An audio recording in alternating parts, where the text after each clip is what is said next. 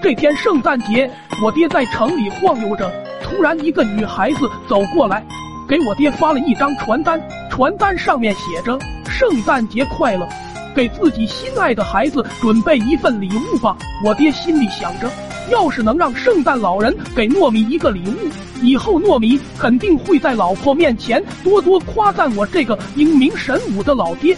到了晚上，在这月圆之夜，一个身穿红色衣服、长满胡子的老人爬上了隔壁二叔家。刚准备从二叔家爬到我家，突然一瞬间，这个神秘人打滑了，一屁股把二叔家的屋顶给坐爆了。此时，二叔二婶以为有贼进来了，急忙从房间出来，两人被眼前的一幕给惊呆了。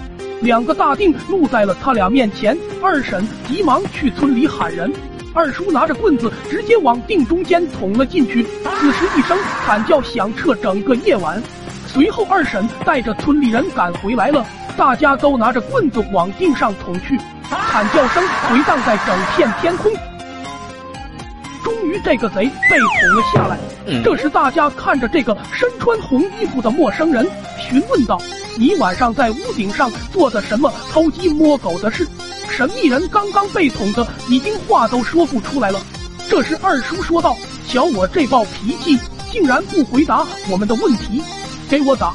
大家一拥而上，把神秘人又揍了一顿。此时我在旁听的惨叫声，竟然觉得有点熟悉。不一会儿，一个绿色的帽子被打了出来。我看了一眼地上的帽子，觉得异常的熟悉。这帽子不是我老爹的吗？打在这里？我心里想着，一定是我老爹被这人给抢劫了，连帽子都不放过，该死的家伙！我大声喊道：“暴力给，给我打！这家伙抢劫了我爹，连帽子都抢了！打完了，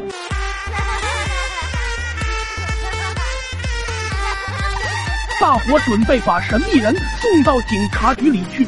这时，大伙看到地上的绿色帽子。”再看看自己手上抬着的人，心里想着这人该不会是糯饭团吧？